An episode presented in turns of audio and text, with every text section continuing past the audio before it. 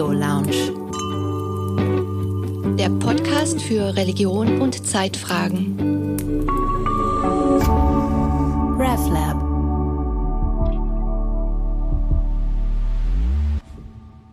War deine Hurerei noch zu wenig? Fragen wir uns in der Theo Lounge.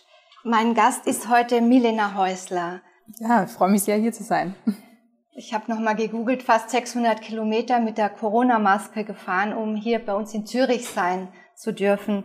Auch in diesem biblischen Buch, mit dem du dich als Theologin auseinandergesetzt hast, ähm, nämlich dem Ezechiel-Buch, geht es auch um eine Pandemie, unter anderem neben einer ganzen Reihe von Dingen, die über die Menschen hereinbrechen, nämlich die Pest ist dort erwähnt. Du hast dir dieses Buch angeschaut näher und hast, verbindest da eine feministische Exegese mit Traumatheorie. Und dir ist etwas gelungen, wovon viele Studierende nur träumen können, nämlich du hast dir das Thema gewählt und du hast gelesen und du hast geschrieben und dann hast du einen renommierten Verlag gewinnen können und äh, auch die Medien interessieren können. Und das muss man dazu sagen, das ist nicht mal deine Dissertation, sondern eine Masterarbeit, die du in Wien da eingereicht hast. Ja, ja, das war mein Master. Aber man muss dazu sagen, dass ich den Text nicht ganz selbst gewählt habe, sondern ähm, er wurde mir quasi zugetragen von meiner Betreuerin in Wien, Frau Professor Krohmann. Und ich denke immer noch, wenn ich irgendwie mit dem Text in Berührung komme, beziehungsweise mit dem Buch, das jetzt daraus entstanden ist, krass, dass das funktioniert hat, weil ich den Text am Anfang überhaupt nicht mochte. weil ich den so furchtbar fand und auch in dem, was darin geschildert wird oder das Frauenbild, das darin geschildert wird, dass das quasi ein Dagegenarbeiten war und es ist dann Gott sei Dank irgendwann ein mit dem Text arbeiten geworden und dadurch dann auch fertig irgendwann.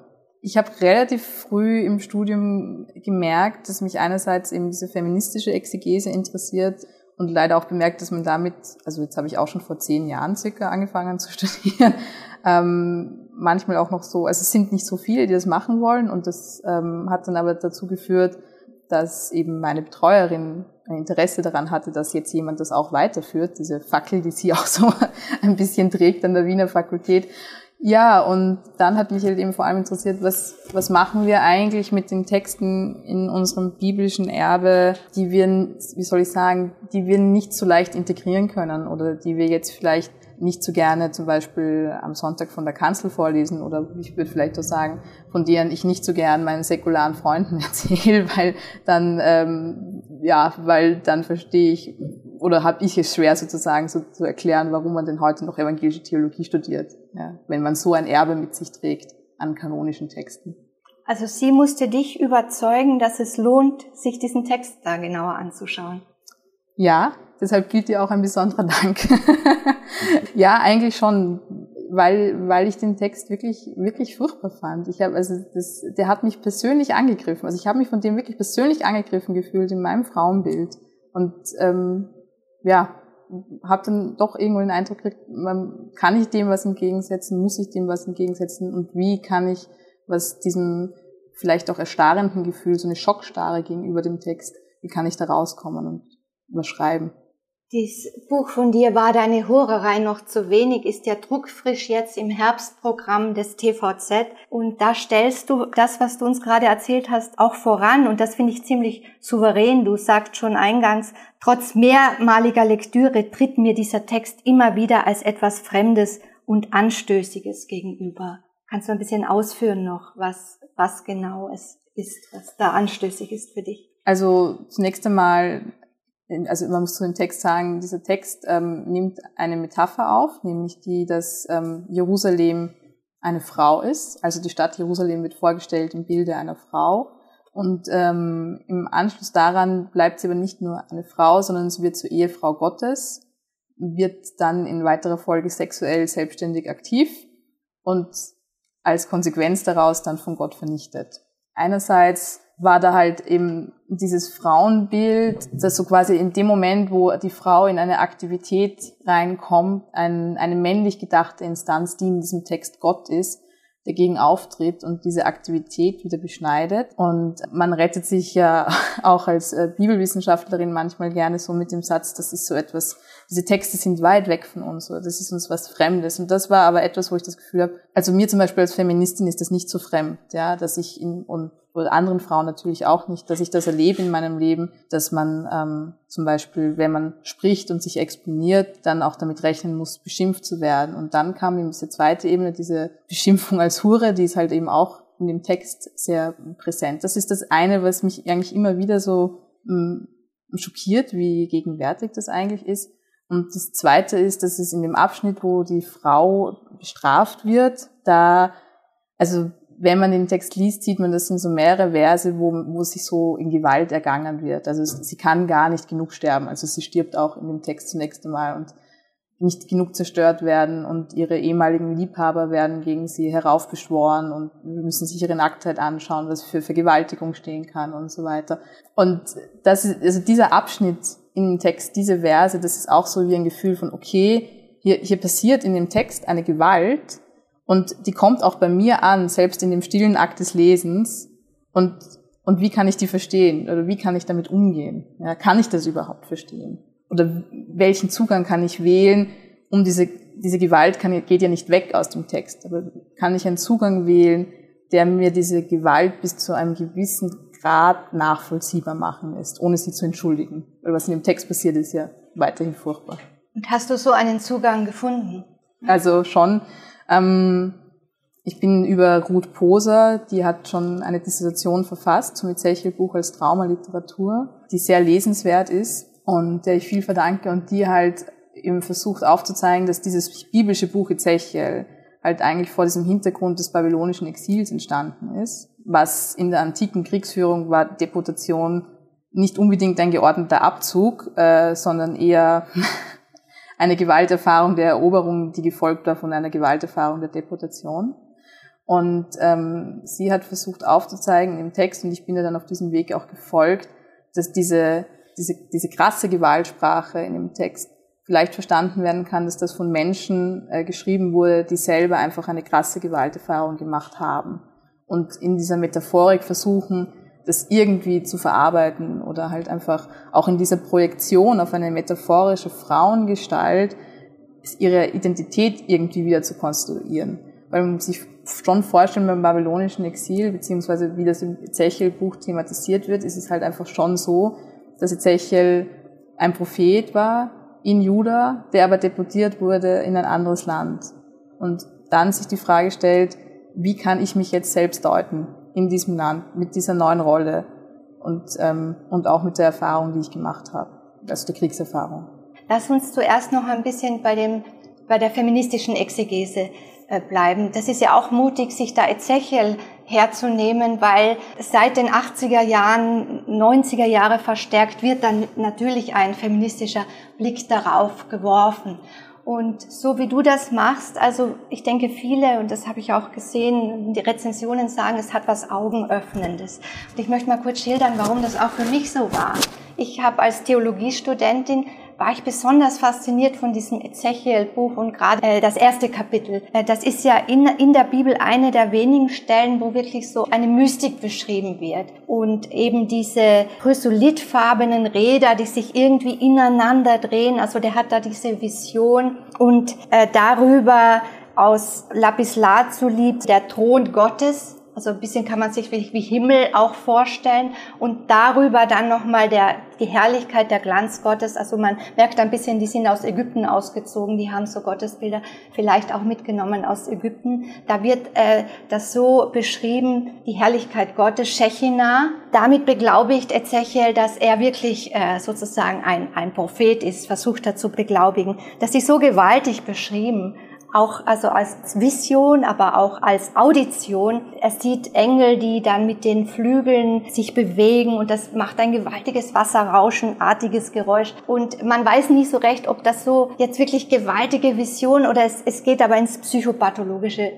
Vielleicht auch ein bisschen, ist schwer, schwer zu sagen. Jedenfalls, ich war so überwältigt von dem, dass ich dann diese Stellen wie, die, wie diese Stadtfrau beschrieben wurde, einfach überlesen habe. Also, dass da so ein krasses Frauenbild transportiert wird, war, war mir damals, äh, wo es noch nicht so viele auch äh, feministische Exegese gegeben hat, gar nicht so bewusst. Und ich habe mit einer Theologin, mit einer Befreundeten gesprochen, sie meinte, ihr ist es ähnlich bei der Kommissar gegangen, diese TV-Serie, die in den 70er Jahren so beliebt war. Das hat sie geliebt. Und jetzt hat sie es jetzt nochmal geschaut und sagt, keine Minute kann man es aushalten, dieser ganze Sexismus da drin. Melinda ist ein Millennial und du hast, du da merkt man, da hat sich offenbar was getan. Du hast da eben nicht einfach drüber hinweggelesen. Nein, aber ich muss dazu sagen, das ist auch ein Verdienst der feministischen Theologie oder vor allem der feministischen Exegese, dass ich glaube, dass man das heute auch äh, nicht mehr kann. Ja? Also du hast schon vorhin angesprochen, so seit den 80ern äh, wird ja darum gerungen, ja? also was mit, also von feministischen Exegetinnen und auch manchmal Exegeten, ja? also was, was machen wir mit diesen Texten, was, was sagen die uns als Frauen eben. Und ähm, ich hatte einfach schon auch etwas, worauf ich aufbauen kann. Und ich, also ich kann das vielleicht mit einem anderen Zitat beschrieben, beschreiben, das ich letztens gefunden habe und wo ich mich sehr wiedererkannt gefühlt habe. Bei von Mitu Sanyal gibt es ein Buch über die Offenbarung der Vulva und wie das immer tabuisiert wird in der Gesellschaft. Und ähm, dass sie als erst gedacht hat, es gibt nichts dazu. Und für mich war es auch so bei Zechel 16, als erst dachte ich, gibt es überhaupt irgendwas, was mein Interesse trifft? Und dann zu merken, ah nein, seit den 80ern versuchen Frauen irgendwie mit diesem Text zu arbeiten, in in, in Produktiv zu deuten, soweit man ihn Produktiv irgendwie deuten kann.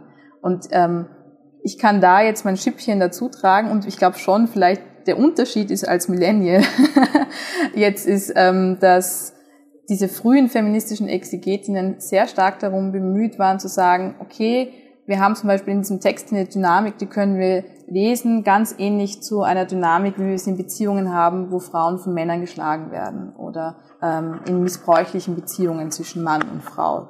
Also es ging vor allem darum zu zeigen, wie könnte die Metapher in die Gegenwart reinwirken. Und dann habe ich schon gemerkt, bei mir ist das, ja, ich sehe das auch in dem Text und das betrifft mich und damit will ich mich auch auseinandersetzen, aber mich interessiert noch mehr auch quasi, wie wird das Gender der Frau Jerusalem konstruiert in dem Text. Ja, also was für Attribute werden einer Frau zugeschrieben im Text und beziehungsweise wenn eine Metapher also eine Metapher ist ja immer ein Satz von etwas ist etwas, also, also Jerusalem ist eine Frau. Was für Vorstellungswelten zwischen, zwischen dem Bild der Frau in dem Text und dem Bild der Stadt korrelieren und was sagt uns darüber, wie der Text von Ezechiel eigentlich Frauen denkt und wie er Frau und Mann in welchen Beziehungen er das denkt. Ja, was ist denn das Vergehen jetzt dieser Frau? Das Vergehen dieser Frau ist, ähm, dass sie also, dass sie einerseits einmal in einem Abhängigkeitsverhältnis von Gott war, nämlich als Kind. Es wird im Text beschrieben, dass sie als Kind ausgesetzt wird, dass Gott vorbeikommt und sich ihrer annimmt und sie auch ausstattet, also er gibt ihr Kleidung und so weiter. Und das Ganze, also dieses ganze Ausstattungsverhalten kulminiert aber eigentlich darin, dass er sie quasi heiratet. was Jerusalem macht in dem Text ist, dass sie unter Anführungszeichen nicht dankbar genug ist. Und nicht dankbar genug ist in dem Sinne, dass sie einfach ähm, das, was ihr Gott gibt, vorher im Text nimmt und weiterschenkt und nicht an irgendwen weiterschenkt, sondern an andere Männer und ähm, mit denen dann auch verkehrt, teilweise auf den Sachen, die Gott ihr geschenkt hat. Und das, das ist ihr großes Vergehen eigentlich. Sie ist selbstbewusst und sie ist eben auch aktiv und auch sexuell aktiv. Etwas ein, sind Attribute, die bei einem Mann männlich wirken. Und bei ihr aber, also sie verwirkt dadurch ihr Lebensrecht. Genau, also es ist ja auch, also das ist auch das Spannende aus einer Gender-Perspektive in dem Text irgendwie zu sehen ist, dass der Text jetzt zum Beispiel nicht nur auf Kriegsgewalt anspielt und so weiter, sondern was er auch in sich verhandelt, ist, wie denkt ein Mann des sechsten Jahrhunderts darüber nach, wenn die Genderordnung verkehrt wäre. Ja, also wenn jetzt sich zum Beispiel eine Frau anfängt, mit denselben Vorrechten zu verhalten, die sonst eher eher Männern zugesprochen werden, nämlich über Besitz zu verfügen, frei oder ähm, mit mehreren Menschen zu schlafen. Und dass das in dem Text aber als ein Absturz ins Chaos dann geschildert wird und ein Ab also als total verwerflich. Und das, das finde ich das Spannende darin, dass wir hier eigentlich am, am Werken sehen, wie ähm, wie über Genderordnungen nachgedacht wird, aber nicht nur im Sinne einer Festschreibung, sondern wir haben im Text auch schon eine Sprengung dieser Ordnung an einem Punkt, die nicht aufrechterhalten werden kann, aber sie ist da. Ja, sechstes Jahrhundert vor Christus. Ja, genau. Muss man noch dazu sagen. Es wird so beschrieben, dass alle Städte Huren sind. Äh, der Vorwurf ist, dass sie fremde äh, Kulte praktizieren oder auch kriegerische Bündnisse schließen. Und sie ist aber besonders schlimm, weil sie auch noch dafür bezahlt, genau. Männer. Sie bezahlt ihre Liebhaber, ja. genau, das, damit sie mit ihr schlafen. Und in dem Moment ist es auch spannend im Text, weil ähm, der, der Text ist sehr geschlossen. Also der hält seine Metaphorik eigentlich relativ lang sehr gut durch, also fast eine Allegorie, könnte man sagen. Aber dann, wenn es um das sexuelle Verhalten von Jerusalem geht, sprengt der Text seine eigene Metaphorik. Weil in dem Moment, äh, wo Jerusalem ihre eigenen Liebhaber bezahlt, ist sie eigentlich keine Hure mehr. Also es macht erzählerisch nicht Sinn. Aber da merkt man, und das ist immer sehr spannend, wenn man sich lange mit einem Text beschäftigt, da hat man das Gefühl, der, der Autor oder die Autoren ähm, haben fast einen Überschuss an Bedeutung in diesen Text reingetragen. Also der Text entgleitet ihnen fast und da passiert etwas, was so quasi so Sachen destabilisiert.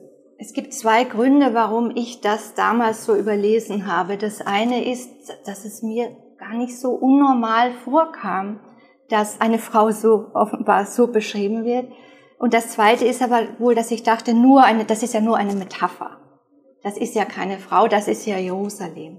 Nun hast du dir gerade die Metaphern-Theorien sehr genau angeschaut und was ich besonders spannend finde, du hast auch die kognitive Linguistik dir näher angeschaut.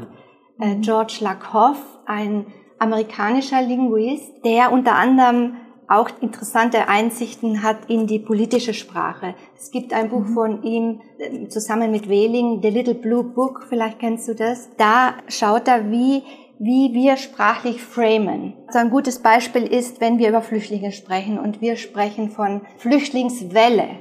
Da schwingt so viel schon mit an, an Wertung und dieses Bild evoziert ja auch gleich etwas, nämlich Überschwemmung, Überforderung und so weiter. Und die, ähm, der Ansatz ist eben so zu denken, dieses Framing, da läuft etwas ab wie so Kaskaden. Kaskaden ist ein Begriff, der da verwendet wird, der unser Denken vorformt. Das brauchen wir auch. Wir können nicht immer ins Nichts hineindenken. Wir, das gibt vorgeformte Strukturen. Und Lakoff hat sich eben auch Metaphern angeschaut. Äh, kannst mhm. du ein bisschen erklären, wie du das jetzt fruchtbar gemacht hast für deine äh, Bibellektüre? Also ähm, Lakoff fängt eigentlich ganz basal an, zum Beispiel das, mit, mit diesem Frames oder mit diesem Frame-Denken, das eigentlich unser gesamtes Denken metaphorisch ist. Und er, er, führt das dann auch sogar zurück auf unsere körperlichen Grunderfahrungen. Also zum Beispiel ähm, gesund sein wird dann mit einem aufrechten Körpergang assoziiert, so quasi gesund sein ist stehen können, krank sein ist liegen müssen und so weiter. Und dann macht er quasi, welche Sprachbilder sich da zum Beispiel mit Bezug auf Krankheit und Gesundheit rausergeben. So ist es mit diesen Frames. Aber, oder zum Beispiel ähm, erfolgreich sein ist oben sein. Das ist ja eigentlich auch eine metaphorische Konstruktion. Das zeigt sich dann eben darüber, dass zum Beispiel die Chefetage äh, immer eher oben angesiedelt ist zum Beispiel. Oder das beeinflusst sich so gegenseitig. Was mir geholfen hat, dann an den Text von Ezechiel 16 heranzugehen, ist dieses, dass ähm, Lakoff und Johnson festgestellt haben, ähm, Metaphern sind nie neutral oder nie nur sprachliches Kunstgebilde, sondern metaphorisches Denken, also das Denken in Vergleichen und Analogien, ist eben das, wie wir die Welt ordnen. Und von diesem Gedanken ausgehend an, eben an den Text heranzugehen, was versucht Ezechiel in diesem Text eigentlich zu ordnen, wenn er Jerusalem als eine Frau denkt und vor allem, wenn er Jerusalem als eine Frau denkt, die andere Liebhaber hat und dann deshalb bestraft werden muss. Und äh, was für ein Gedankenprozess geht da in Gang? Und das lässt sich dann eben sehr gut kombinieren mit dem, was wir als den historischen Hintergrund des Ezechiel-Buchs annehmen. Also mit dieser Erfahrung, aus Jerusalem vertrieben worden zu sein. Und Ezechiel ist ja jetzt äh, nicht Tischler oder sonst irgendwas, sondern er ist Prophet. Das heißt, seine Aufgabe ist quasi zu versuchen, eine theologische Deutung vorzunehmen. Und diese Liebhaber sind ja auch eigentlich Metaphern für fremde Völker, für fremde Kulte. Und was er dann eben macht, ist, dass er sagt, diese, diese in der sexuellen Untreue ausgedrückte Untreue ist ein Bild dafür, dass er es verstanden hat, dass quasi ähm, das Volk Israel Gott untreu geworden ist. Und also das hat mir geholfen, dieses, okay, was für einen Gedankenprozess kann ich in dem Text vielleicht beobachten? Ich möchte nur einen Moment, bevor wir dann zur Traumatheorie mhm. kommen, die vor allem im, äh, im, zweiten Teil deines Buches wirksam ist, nochmal fragen. Bei dir kommt der Ausdruck sprachliche Fußabdrücke vor. Mhm. Die These ist eben, dass diese Metaphern nicht nur etwas von zweieinhalbtausend Jahren Vergangenheit uns erzählen, sondern weiterwirken. Und zwar gibt es ähm, eine Aussage von Papst Franziskus, in Hinblick auf, auf den Missbrauchsskandal in der katholischen Kirche. Das war eine Antwort auf das Rücktrittsangebot von Kardinal Marx. Und das Zitat lautet so, als Kirche müssen wir um die Gnade der Scham bitten, damit der Herr uns davor bewahrt, die schamlose Dirne aus Ezechiel 16 zu sein. Ja, also ich stehe auch dieser Äußerung ein bisschen soll ich sagen, ich verstehe sie nicht wirklich. Also ich finde sie auch etwas rätselhaft. Wie, wie, was, was wird da jetzt gemeint eigentlich? Was ich aber sagen kann jetzt ähm, so aus, aus meiner reformierten Perspektive, ist, dass ich, du merkst, es ist schwierig für mich, äh, was, was macht er da eigentlich? Ja, also was, was, äh, was, was Franziskus macht, ist, dass er die Kirche in diesem Missbrauchs, ähm, nicht kann mit Vorfallen, sondern System darstellt als die schamlose Dirne. Das heißt, er geht eigentlich selber in diese, die Kirche ist quasi die weibliche Metaphorik, die Kirche soll keine schamlose Dirne werden. Ja. Und das Problem ist aber dabei, dass diese Erwähnung der schamlosen Dirne bei Jerusalem oder der schamlosen Hure dann ist, wenn sie nicht mehr sprechen kann. Und ähm, was ich daran kritisch finde, ist, dass eigentlich Papst Franziskus, der da eigentlich als Vertreter einer Täterorganisation spricht, ähm, selber quasi das Bild eines sexuellen Gewaltopfers bemüht. Und das finde ich ist eine Verkehrung. Er, er muss Scham empfinden, aber oder die Kirche muss Scham empfinden, aber sie muss sich dieser Scham stellen und sich nicht in ein Bild hereindenken, das selber wieder sexuelle Gewalt perpetuiert. Das ist so ein Beispiel, wo das sicher ungewollt unterlaufen ist und da sieht man auch dieses Funktionieren der Metaphern, die so praktisch im ähm, das wäre ja auch Lakoff zu sagen, dass die Metapher ist nicht immer nur ein ausgesuchtes Sprachbild, zum Beispiel im Barock äh, für Nase, Gesichtserker, sondern die sind gerade dort wirksam, wo sie, wo sie unbewusst praktisch verwendet, in der Alltagssprache verwendet werden. Ja, und also zum Beispiel, woran ich oft gedacht habe, als ich an, an dem Text gearbeitet habe, ist, also Slutshaming ist uns ja heute noch ein Begriff. Das gibt's ja noch immer. Ja, was würdest du sagen? Müsste man solchen Te Texten eine, eine Triggerwarnung voranstellen oder, in, oder zumindest in den Fußnoten? Was würdest du sagen, müsste man da machen?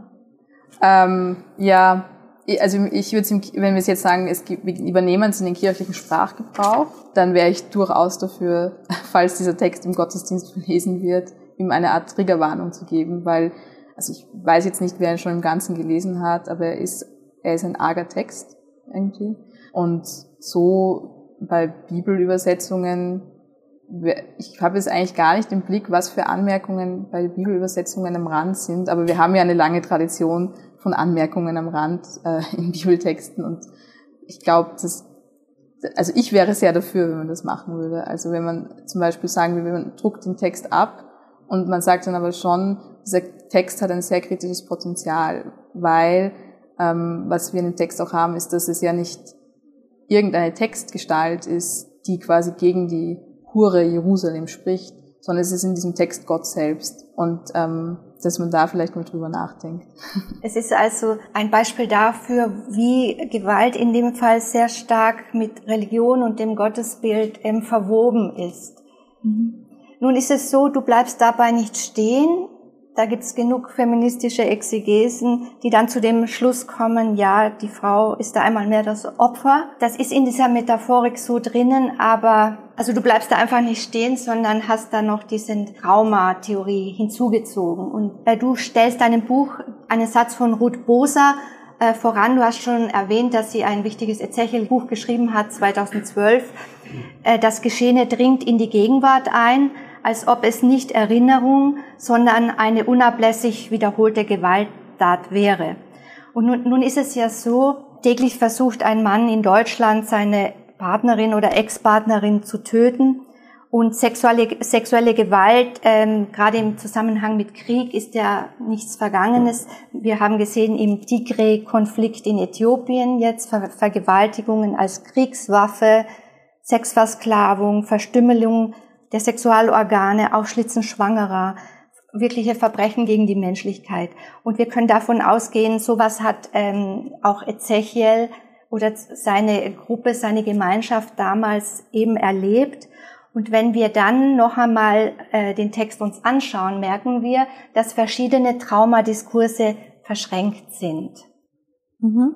Genau, also ähm, ich habe schon erwähnt, diese eine Stelle, wo die Frau Jerusalem umgebracht wird und wo sehr eindeutig auch auf Kriegsgewalt ähm, rekuperiert wird. Also dieses, ähm, es wird dann eben auch erzählt, dass äh, ihre Häuser werden niedergebrannt. Ähm, es gibt auch, es gibt auch eine Verwendung von einem Verb, das auch für Aufschlitzen stehen kann. Also wenn sie mit von dem Schwert zerhiebt wird, ja, dann hat das auch diese, diese Konnotation ähm, von sie wird aufgeschlitzt. Und das ist das eine, wo wir in dem Text sehen, auch in dieser repetitiven Wiederholung der Gewalt, ähm, das ist eben etwas, was unter Anführungszeichen der Autor auch nicht ganz unter Kontrolle hat. Ja, also der, es, der Text hat einen Überschuss an Gewalt in diesen Zeilen.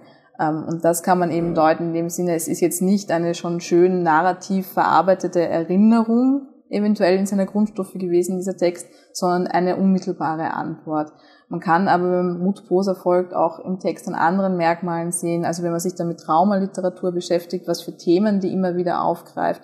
Ähm, da gibt es dann zum Beispiel eine Fokussierung äh, auf Körperlichkeit, zum Beispiel auf nackte Körperlichkeit. Und das ist auch etwas, was wir mit Zechel-Text haben. Also ist ein weiterer Inhaltsfaden, der so durch den Text immer wieder läuft, ist so eine Dichotomie zwischen Nacktsein und Nicht-Nacktsein, weil die Frau Jerusalem am Anfang des Textes nackt ist und am Ende, am Ende, dazwischen ist sie mal angezogen, so quasi. Ähm, aber auch hier sieht man so, okay, ähm, diese Themen, die wir auch in Traumaliteratur sehen, die im 20. Jahrhundert entstanden ist, sind auch in diesem alttestamentlichen Text präsent. Und jetzt ohne irgendwie Ezechiel vielleicht eine posttraumatische Belastungsstörung oder so etwas diagnostizieren zu wollen. Also das, darum geht's nicht. Aber um zu sagen, okay, ähm, wir haben hier einen Text, der jetzt Generationen von ähm, Exegetinnen vor Rätsel stellt und den man in seiner Gesamtheit schwer fassen kann, weil er sehr viele Themen in sich vereint. Aber wenn wir dann sehen, dass sehr viele dieser Themen auch in Traumaliteratur vorkommen und Ezechiel selber sein Buch in dem Kontext von Deportation verortet, ist das vielleicht ein Schlüssel, mit dem wir das besser verstehen können, die Fremdheit dieses Textes.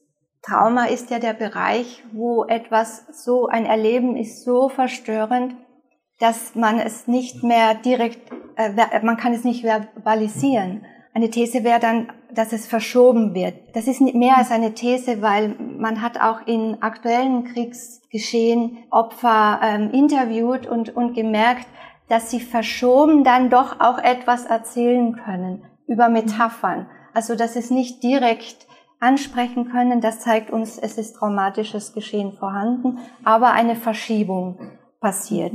Und das wäre auch ein, ein, eine Möglichkeit, und das äh, führst du da in deinem Buch auch aus, eben diese Text, diesen Text zu lesen.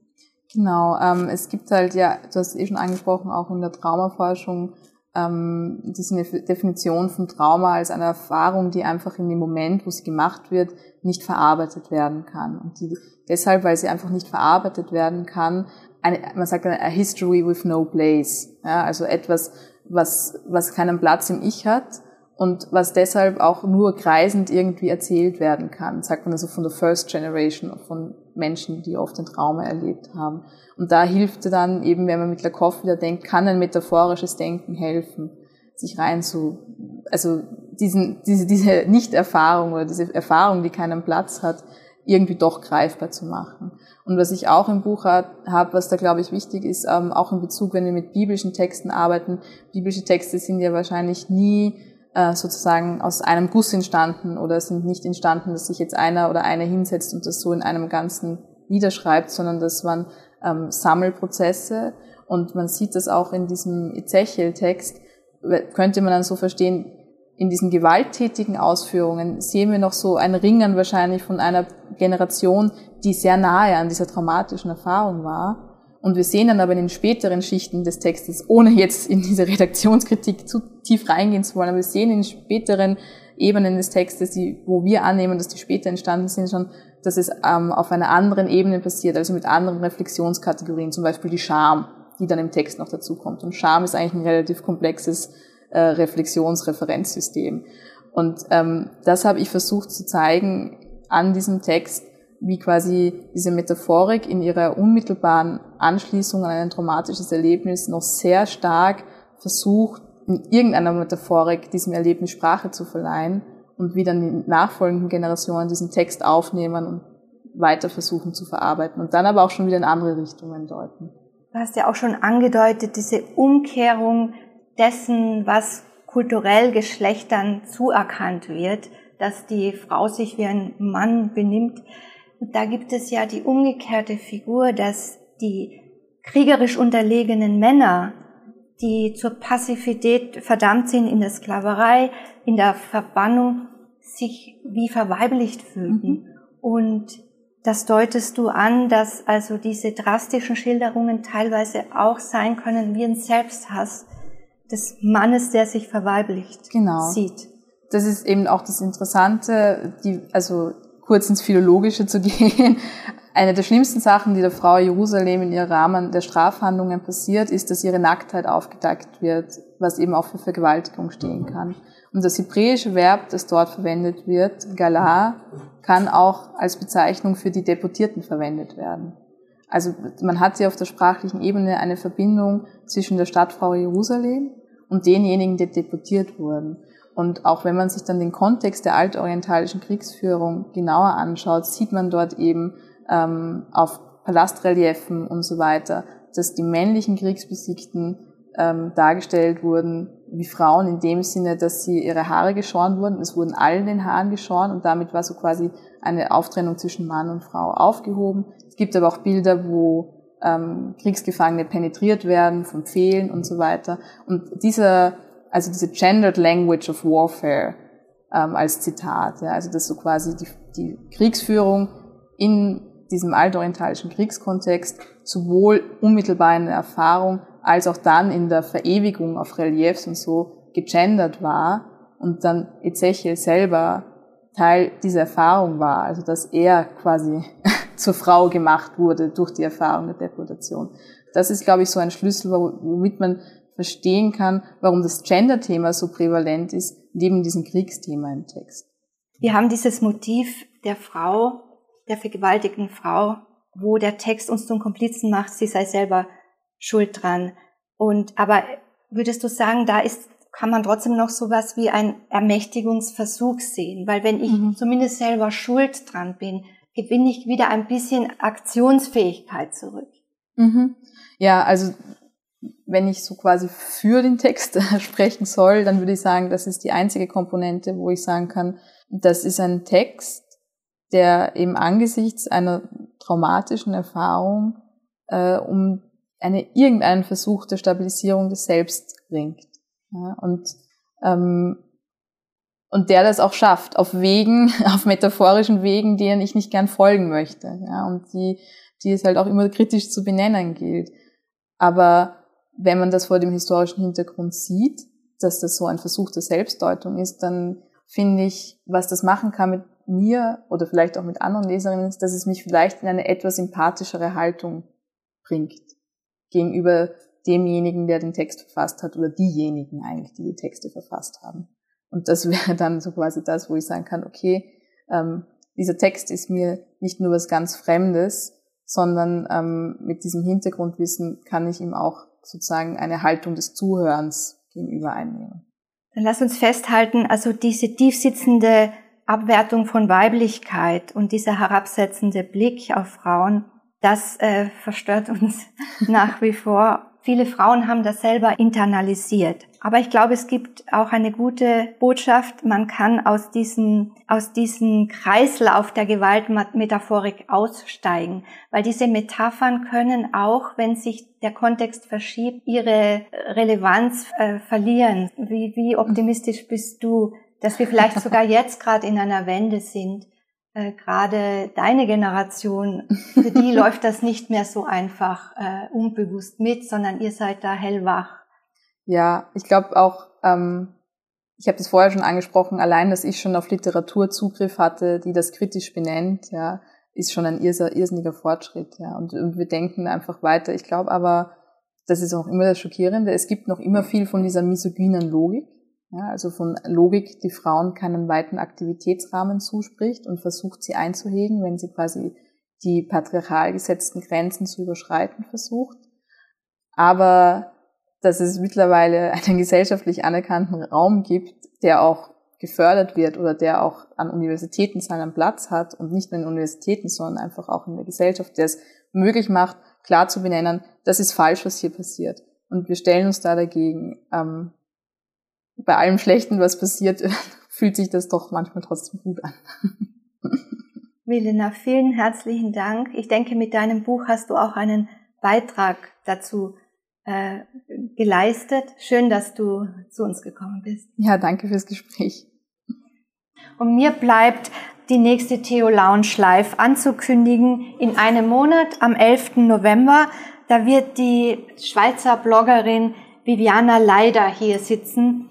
Oh, sie hat einen Blog Endlich Sein, ein Podcast für mehr Life-Death-Balance im Alltag. RefLab